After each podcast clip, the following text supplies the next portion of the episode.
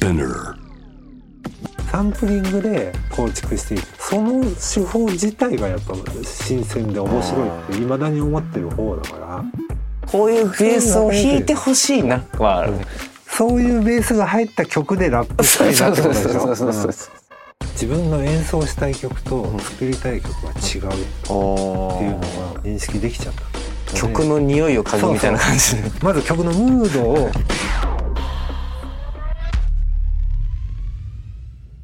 エイミーさんのすごい多重コーラスいっぱい入ってる曲はいはいはいはいはいあれななんていうえっとなんだっけな。えっとちょっとちょっと暗い曲っすよね。そう暗い曲。ないものねだりでありもしないはずのありそれそれ。求めては。って曲です。それです。それです。それもすごい良かったなあれはなんか個人的には気に入っていますね、うん。なんかあの雰囲気系の。富田さんやってもらったのとなんであれ U とかもやってもらいましたね。たあやったね。うんあれも良かっ最後めっちゃ良かったっすよ U の最後。たああと僕あ思い出した。びっくりしたのが、GMC のラップは僕びっくりした、えなんでですか？あそあれさすごいずーっとラップそうっすねしてるじゃん。そうっすね。あんなに入ってくるって思わなかっあた本当ですか？そう。いやすごいなって思ったの。ここでね確かやってくれたんだよ。あのラップ考えてきたっつって、はいはいは僕ねもっとね空白が出てくると思ってたの。ずーっと畳みかけててでフックも良くてあれはほら呂布さんがなんかさ自然にそうっすねアドリブみたいな感じでであれがあもうこれ完全に普通にプロデューサーの人がつけたフックみたいにちゃんとなんか成立してると思って。で僕そのバースがあってさフックがあってさその後しばらく休んだりとかすると思ってたしたらなんかずーっと割と早いのがずっと入っててね。あれはちょっとびっくりしたね。なんか僕もちょっとそのああいうタイプの曲にちょっとこっちも少しいろいろ仕掛けがあってっていうのを考えてたんですけど、なんだなんだっけななんでああいうふうにラップしたあれんだっけな。割と最後の方だだよね。さ最後の方っつうかもうもう2000そうっすねそうっすねはいはい。20年代にあ2020年になってからコロナになってから作ってたもんねあれね。でそこでまたそこで多分もう一曲その少しこうリリースも伸びた時もあったんで、うん。あよかったらもうしもう一曲やりたいですって多分モーメントもと取り終わってて、よかよかったからもう一曲でやりたいですみたいな話で、うんまたなんかこういう曲作りましょうみたいな話をしてそう。それでその時ごめんね。急急に思い出したんだけど、はその時ぐらいから僕は呂布さんの作業に慣れて、その前まではえっ、とあーどんなフローが来るんだろうっていうのをすごい心配してたんだけど 心配しないで結構作れる あのうんこれに何が来ても、はいはい。来たのを聞いてまたいろいろ考えられるしだから呂布さん呂布さんのフローこういう曲が来たらこんなフローなのかなっていうのも少しはなんか思い浮かぶようになったし。いやでもねそれのその量的な凄さとフローのかっこよさとあのフックみたいなところと、はいはいはいあとさフックじゃなくてなんかあのほらリフレインみたいいはいはいはいなの作作ってきたそうですねじゃんああこれはすごいなと思ったんだよな。そうかこっちはなんか本当にトラック作っただけでラッパーが全部かましてくれるんだっていう最初言ったのとあの逆の本当はトラックメーカーの気持ち、うんうんうんうん。うん、あれはなんかねやっぱ何曲もやったからその気持ち的にもリラックスできてたあまあそれもあると思いますね。うん。いやでもあれあの曲なんかすげえインストだけでもめっちゃ聴けるわって思ってたんですよ。あ本当？めっちゃいいなとも個人的に思ってて。なんか車でインスト流しててあー。あなんかすげえこのままでもめっちゃかっこいいなって思ってたんですよ、うんうん。そうなった時になんかどっかでじゃあ自分がこう自分の曲になってる時を想像した時に、うん。なんかそこでなんとなくこうちょっとこうたんマイクスタンド一本で立ってダダダってしラップしてる感じかっこいいかもみたいなこの曲が流れててみたいな。で多分そういうのにした記憶があるな確か。あれは詩の内容もいいしね。そう。なんか。自分の車のね思い出をあれもそうそうあれは本当にラップここで撮った時びっくりしたんだよあそこまでずーっとやるとは思ってなかったんだよ本当に。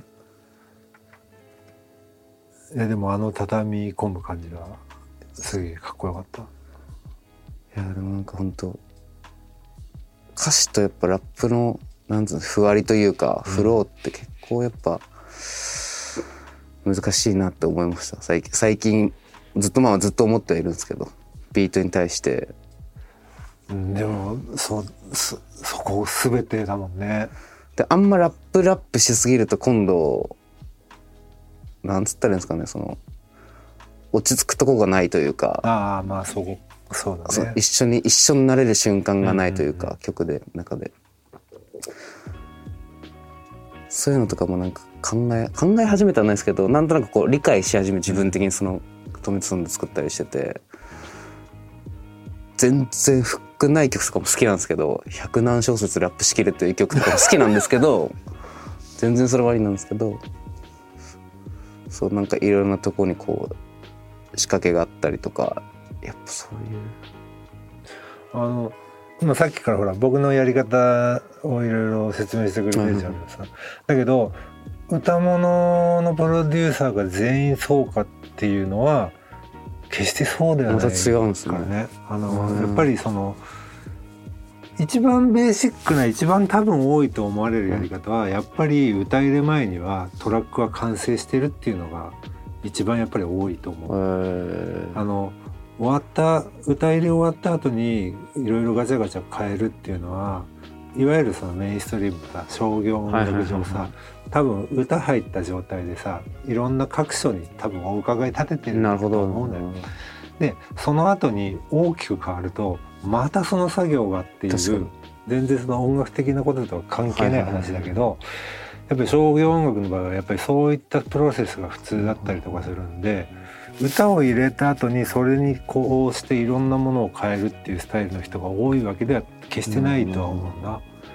それが良くないパターンのとこもあるってことですよね。そ変えてしまうことが。問題が起きたりその時間締め切りとかには各所関係が間に合わないとかいうことが往々にしてあるからみんながそうしてるわけではないと思う。だけど僕は割とそうする方のタイプででそれもそれも含んだいろいろスケジュールを立ててもらうのさ。うん。でうんでもやっぱりそのなんだろう最終的にさこのだからラップが入ったその完成形としての音像がよくよくなるのが一番じゃん。い？やまあそうね。それしかないじゃん。うですね。うん、だからねもうそのためにはもうどどこに戻ろうがさ終わってから何しようが可能であればさうんうんとにかくブラッシュアップしていけるのがいいなとは思っているんだけどね。ブラッシュアップして僕のさっきの話じゃないですけど、うんあのわけわかんなくなること富田さんあります？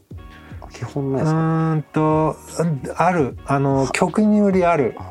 あ。の最初のアイディアからうんラップが入ってまあいろいろ構築してってもうどんどん良くなることもあある。まあその方がもちろん多いんだけど、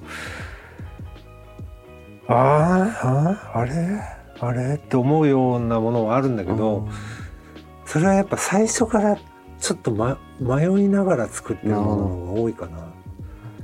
なんか打ち合わせでこうしたけど大体ね打ち合わせで最初さどういうのやりたいとか言った時に「はいはいはい」ってなるやつはあんまり心配ないの、うんそこで今こういうのやったらかっこいいなっていうのが多分共有できてて、うんっていう時は問題ないんだけどああなんかわかるわかる。言ってるのわかるじゃあちょっとやってみようかっつって自分でやってみたけどうーんとこれでいいのかな？一回投げてみようかな。とかいう始まりのものはなんか完成に近づくにつれていやこうしてみようかなとかやっても。はあ。うまくはまんないみたいな。たまんないしそうなることの方が多い。多いうん、そういうスタートのものはそうなる可能性。ちょっとこうどっちつかずの状態のままで進んじゃってるみたいな、あと中には最初の予定はこうだったけど違う風になったけど、よりいいじゃんってみんながなれる時あるじゃない。それはそれで全然いいんだけど、なんかそのあれだよね。まずは僕がこんなんで大丈夫かなって出したものはまあ大体もう全然ダメで。それはもうダメ。あの違くなったけどすげえいいんだけどどう？って聞いて見てもらえるぐらいになってればまあいいいいんだけど、うん。まあ、迷ってるうちのものはダメな気がするな。やっぱありますよ。中には。そのよく分かんなくなっちゃったみたいな。そういう時どうするんですか？でもやりますもんね。絶対完成形にうん絶対やる。そうっすね。ととにかくやる。そうっすねそうだから時間が倍かかっちゃう場合もあるけどあとは、まあ、ちょっと置いとくとかも上等手段だけどやるよ。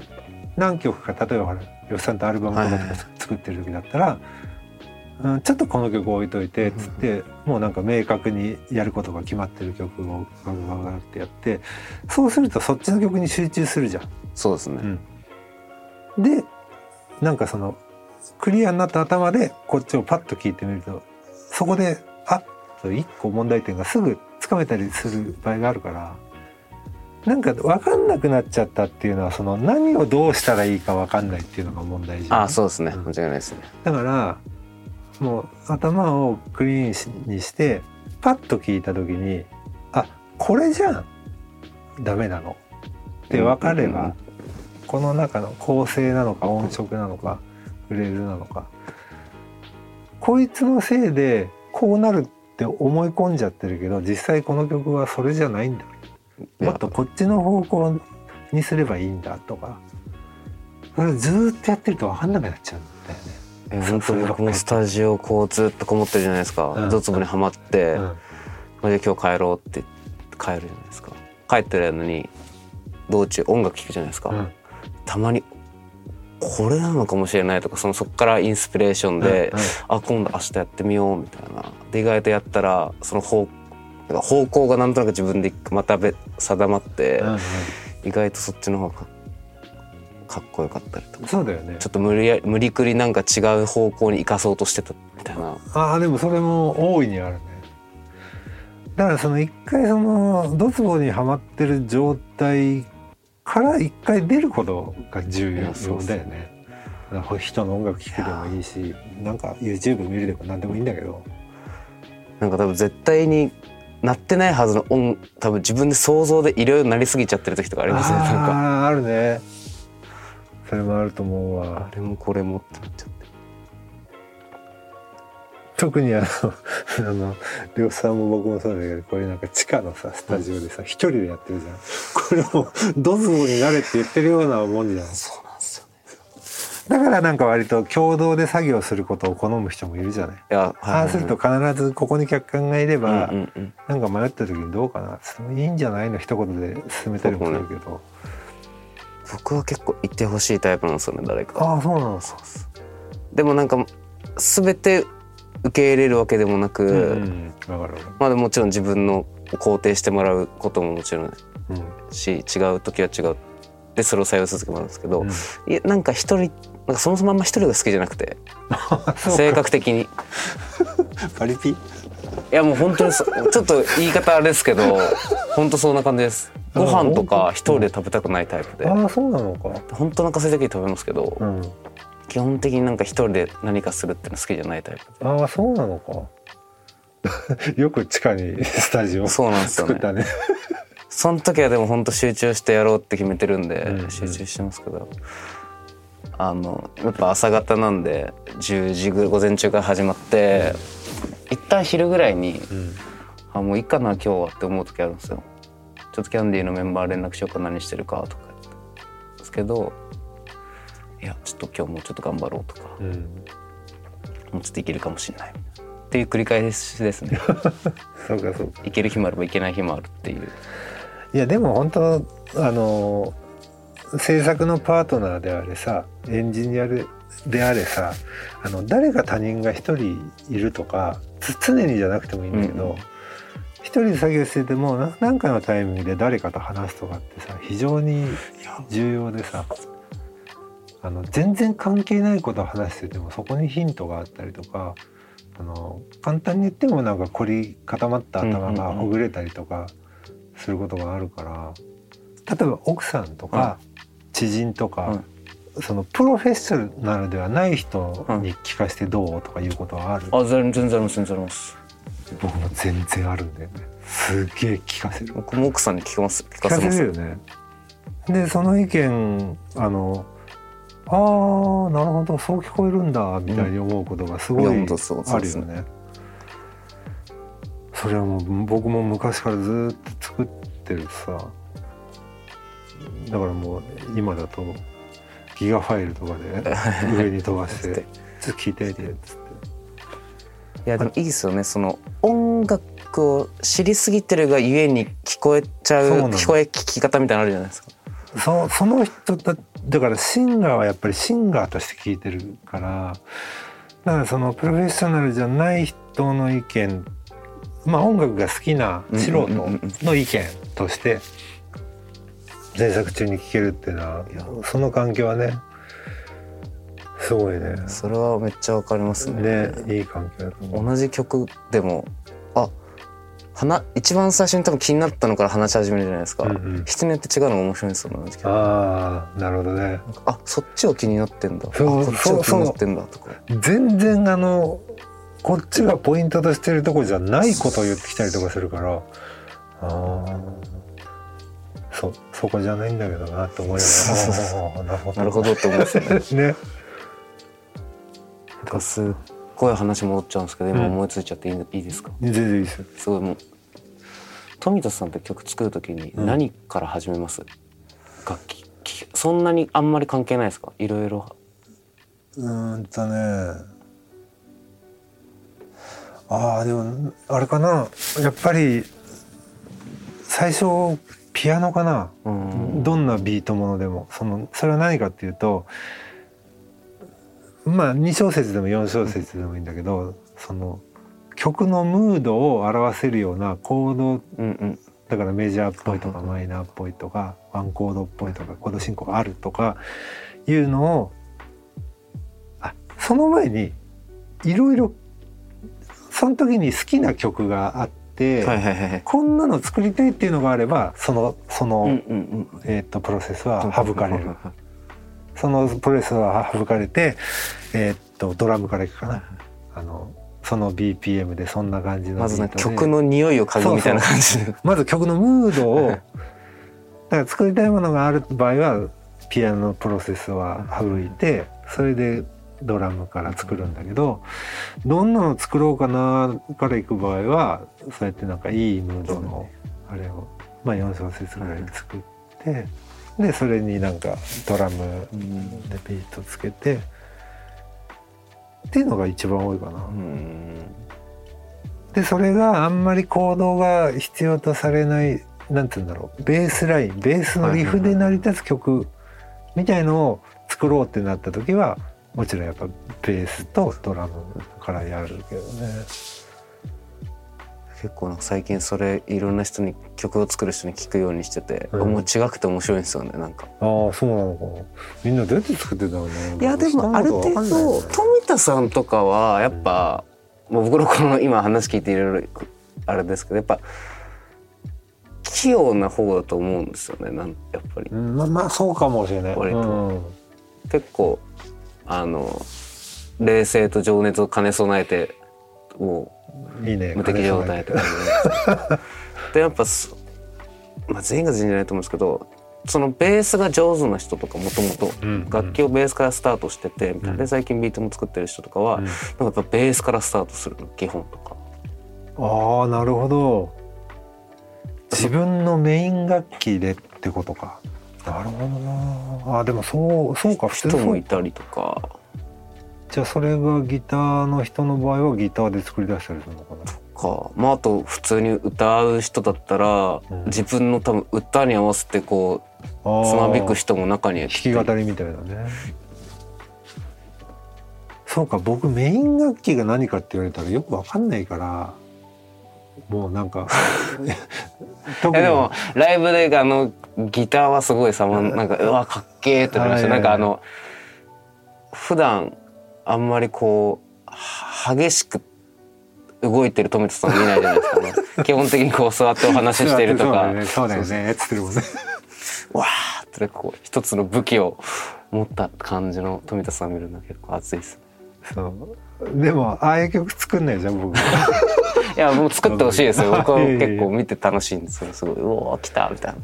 そうあれはなんかライブでそのプレイとかパフォーマンスで盛り上げられるものがギターしかないんで、まあギター挟むようにはしてんだけどなんか曲作ることになるとやっぱりその 冷静と情熱のこの冷静の人の方が なんかできやすい気がしてでギターで作ることほとんどないんだよね。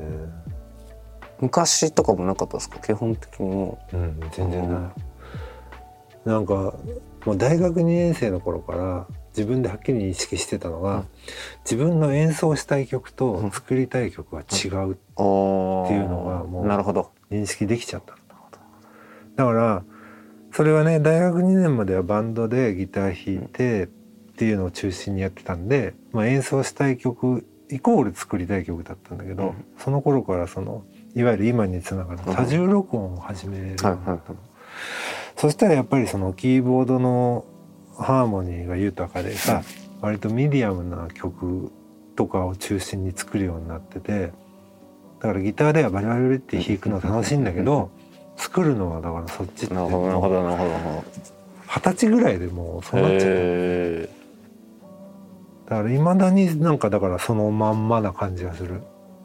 ライブではちょっと盛り上げのために弾くけどーはいはっていう感いじ。よりそれがグッときてるのかもしれないです。僕なんかかもしれないね。いやまあまあわかんないけど、その決してやれないけどやるみたいな感じよりもうん、あめっちゃ普通にやれるんだっていう感じがあやべえってなるっぽいなんか。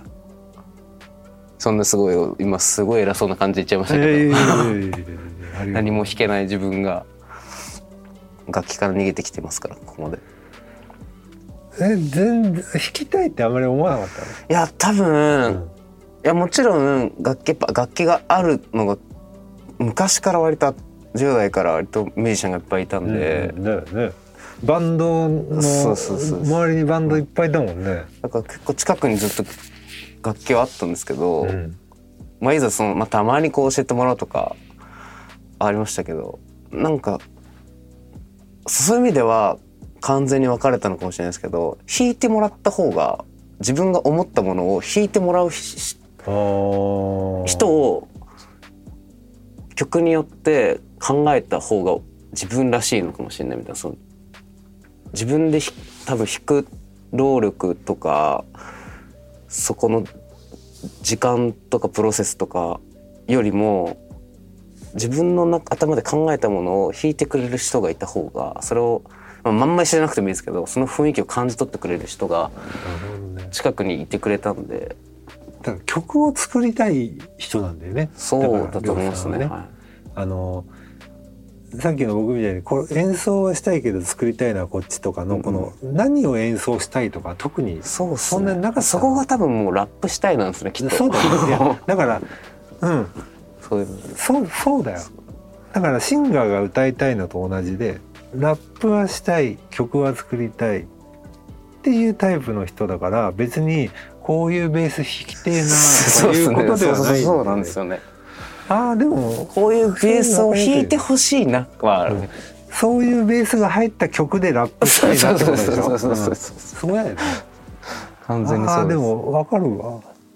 あれ？でもさ家でさトラック作る時ってさ、なんだっけ？NPC で作ってるんだっ最近はでももうパソコン上でやっちゃってますけエねイブルトンか。はいあの入力用にキーボードとかは置いてある。置いてます置いてます。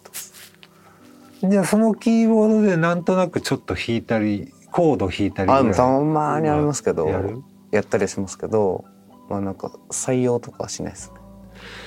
でもさあのほらうもうだいぶ話戻ってその今クリアランスとかさバリバリ普通に厳しいから、ガバガバサンプリングした曲っっていうのはなかなかそのままリリースするの難しいけど、でもやっぱサンプリングとかはさ別にリリースしたもの関係なくとかさ別にやっぱしてた口でしょ、はいサンプリング。でさ僕はだからもうそのサンプリング自体がさあのサンプリングで構築していく、まあ、ヒップホップのように昔からの、その手法自体がやっぱ新鮮で面白いっていまだに思ってる方だから。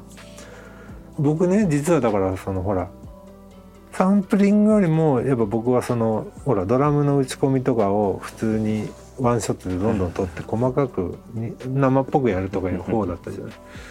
だけどね90年代にヒップホップのそういう手法であそれで丸ごと作ったりするんだとか初めて知った時に何曲かそのレコードからサンプリングした音だけで作ってみようとか思ってやったことがあるの。へであれそうするとなんでこんなキックとかスネアがヘロヘロなんだろう？ってあの後で足すとかいうことも分かんなくて。なるほどなるほど。だけどいろいろやってた時期があって。だからやっぱそのサンプリングしたものでできたトラックの質感の面白さはさその時とかにやっぱ知って、でだけどその時期からしばらく離れてたんだけどんでもだから今また逆にやっぱサンプリングで作れると楽しいのになってすごい思ってるけどね。サンプリングの良さ絶対あるんですよね、うん。自分で作っても基本的にサンプリングからスタートするんですよ。あ一人で作ってる時は。なね。なんか全くないとこから作るの苦手なんで、うん。まあ、たまになんかフレーズ思いついてうん。鼻歌だけ取ったりとかこういうの入れようっていうメモだけ残して、うんそれに対してビートだけ打ち込んどいた状態とか作ったりはしますけど、結構稀で、うん。基本的にはサンプリングして、うん。まあ、それでもううわサンプリングした甲斐があった曲もあればこれでも作っといて後から弾き直しても方が良くなるかもみたいな曲とかもあったりとかね。そこはなんか遊びながらややって。でもあのサンプルさなんかさあこれこのこの瞬間いいかもっつってさスライスしてさいろいろやってるとさ本当にさまあ普通のことだけどさ信じられないぐらいかっこよくなる時あいや。あるもんね。あの入れ順番入れ替えるだけでも。なんか全然ノリも変えてみたいな、うん。結構ありますね。ねあれをね昔はみんな楽しそうにやってたのを僕は全然やってなかったけど まあい今やね。それそれをリリースするのは非常に難しい状態にはなってるから。だけど今だから例えば自分で作ったトラックで、はいはいはい。そそそのセルフサンプリング的にしてそういうこともまあでできるし、うん、ういると思う。ん。ですよあと作ってる人そういう。ああいると思サンプルを作る人みたいな。うああいるそれねを売ったりなんか。あの Spliceとかでもいいっぱいあるもんね。でも本当にでもそれこそ本当ネットがおかげでうん。遠隔でちょっとこういうコード感のあ MIDI 欲しいんだよねとかあ、あのアルバムでうもん「ノーマターワットっていうすごい短い曲があるんですけどサックスが入ってるんですけどサックスはうん、入ってたわ。テンダーさんにが、うんまあ、作ってる時は一緒にいたんですけど、うん。まあ、そそのその時サックス持ってなかったんでこれサックス入れたいんだよねっていう話をして、ん。で一応そこであこういう風なのがあったらいいなこういう感じのってこういう子に入れたいなとか話してて、うん。家から 家取ってきたのを送ってもらって、うん。後日。でそれ後で自分で載せて。ああそうなのか。いやもう。スタジオで通らなくていいやこれでこの感じがいいからこれでいくみたいな。その辺はすごいやっぱりまあ簡単に言うと便利になったよねでもやっぱあれあれみたいにやっぱコロナであの世界中のさミュージシャンのさツアーがさみんななくなっちゃったじゃない。だから本当アメリカのスタジオプレイヤーとかの一線級の人もみんな仕事がなくなっちゃってあの結構ネットでそういう仕事バリバリやってるらしいよ。僕のスキル売りますみたいなことですよね。だからトラックを送ってくれたら僕はこれぐらいのあれですっつって僕はトリプルスケールなんで高いけどみたいに書いてあってはあ。でやったらもうなんか本当世界中からガンガン来たらしい。確かに。やってくれその人ねちゃんとできる人たちがやってくれるっていう、ねそんなね一線の人にやってもらえるなんて言ったら。コーラスくださいとかもできる。そうですね。ねコーラスのシーンでもなんかだんだんなんかアメリカは戻ってきたねライブシーン。そうですね、うん。結構ツアーやってる。うん、やり始めやったりとかリリースしてツアーっていうのはやっぱ課題ですもんね、やっぱその形。まあもうそろそろ戻ってほしいね。もう配信はもう何もなくなりましたもんね最近は。そうだね。多分向こうの人もあんま面白がってないと思いますそんなにもう。とりあえずライブできないから暇だからやってるぐらいの感覚そうそうだろうねでもそういう時にたまにラッパーとかでうん。バンドセットでなすあー。20分ぐらいやるといるんですけど人によってはクソつまんないんですけど、うん。たまにしっかりやってるやつとかいるとかっこよかったりするんですよ。うん。うわーみたいな。あの今言った通りで人によっては本当クソつまんないな。せっかくバンドでやってるんだけどそれで？え？っそうなんですてよ、ね。いう人もいればさすごい有機的に機能してる。これぞっていう。そうラバンドもののラップでねかっこいいのはあるよね。あの差は何なんだろう。ね何なんですかね。やっぱ、ただやってるだけになっちゃってる感じじゃないですかね、うん、ただなぞるだけなのか、だからだからまあプレイヤーの魅力も大きいよね。あーまあそうそうプレイヤーがちゃんとヒップホップとか理解してる人でそれにプラスアルファできる人であれば面白いけど。やっぱある程度原曲通りやっても絶対絶ヒップホップだけは唯一ダメじゃないです絶か。対ダメなのよ。あのあの音色だから持ってるものをそのまま生ドラムでやられても全然ダメで。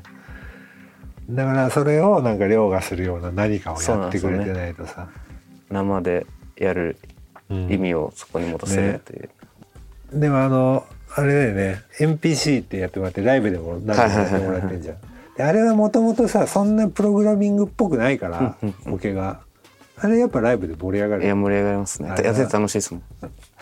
あれはりくくんがすごいドラムいいからすっごい楽しくやらせてもらってますいつも。いやあれもう僕も楽しいよあれ全部続けてやるやつが、うん、最後まであれは面白いまたいつかやりたいですね。やりたいですね作ってはいるんだよね今作っねてそう作ってはいます。新しい曲を富田さんと作っております。作ってはいます進行中です現在進行中です。この間このスタジオでちょっとラップも撮りました撮りま。した で出